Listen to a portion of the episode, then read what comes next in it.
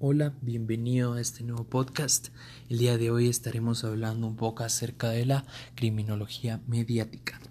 Y vamos a empezar diciendo que divididos estas entregas en tres palabras, la de la academia, la de la criminología mediática y la de los muertos. Según Raúl Zaffaroni, me han seguido ustedes en el largo del curso de la criminología de los criminólogos, o sea, la academia, pero el común de las personas no conoce esa palabra, sino que vive en un mundo de la criminología mediática. Las personas por lo general no frecuentan los institutos de criminología ni leen los trabajos especializados. Lo cierto es que las personas tienen la visión de la cuestión criminal que constituye los medios de comunicación, o sea, que se nutren o padecen una criminología mediática. René Girard lo explica claramente de esta forma. Si el sistema penal tiene por función realizar la real canalización, la venganza y la violencia difusa de la sociedad, es menester que las personas crean que el poder punitivo está neutralizando al causante de todos sus males. En este caso, cuando la angustia es muy pesada, mediante la criminología mediática se le convierte en un medio a una única fuente humana. La criminología siempre ha existido y resaltada la criminología mediática, ya que es una creación de la realidad a través de información, subinformación y desinformación. El poder de la criminología mediática fue detectada por los sociólogos desde fines del siglo XIX, con motivo del poder de los diarios en el caso de Dreyfus, Gabriel Tarde, afirmando en el año 1900. El arte de gobernar se ha convertido en gran medida en una habilidad de servirse de los diarios, esto denunciado por las fuerzas extorsivas. El discurso de la criminología mediática actual no es otro que el llamado neopunitivismo de Estados Unidos, que se expande por el mundo globalizado. Esto se trata del fenómeno que analiza Garland, Quaquant y Simon. Esta característica central de la versión actual de esta criminología proviene del medio empleado, el cual es la televisión, pues impone mediante imágenes lo que lo dota de una singular poder.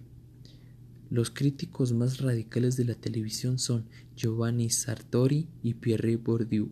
Para Bourdieu la televisión es lo opuesto a la capacidad de pensar en tanto que Sartori desarrolla la tesis de que el Homo sapiens se está degradando a un Homo vivens por efecto de una cultura de puras imágenes. En efecto, una comunicación por imágenes necesariamente se refiere siempre a cosas concretas, pues eso es lo único que pueden mostrar las imágenes. En consecuencia, el receptor de esa comunicación es instado en forma permanente al pensamiento concreto, lo cual debilita su entrenamiento para el pensamiento abstracto. Tampoco informa mucho porque pasan imágenes sin contextualizarlas.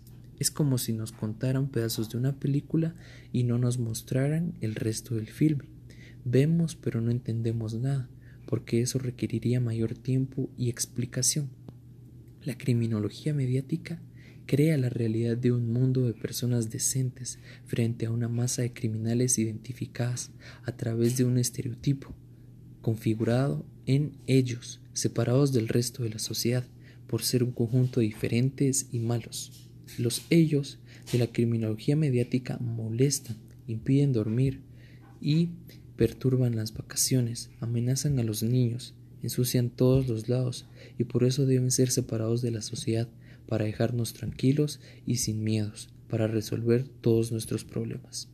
La criminología mediática entra en conflicto cuando el poder punitivo comete un error y victimiza a alguien que no puede identificar con ellos y al que como víctima no pueden negarle espacio mediático.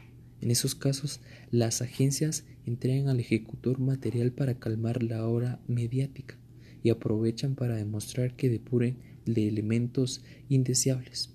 Concluyendo, podemos decir que para la mediática el mundo se divide entre buenos y malos, y de que la única solución a los conflictos es la punitiva y violenta.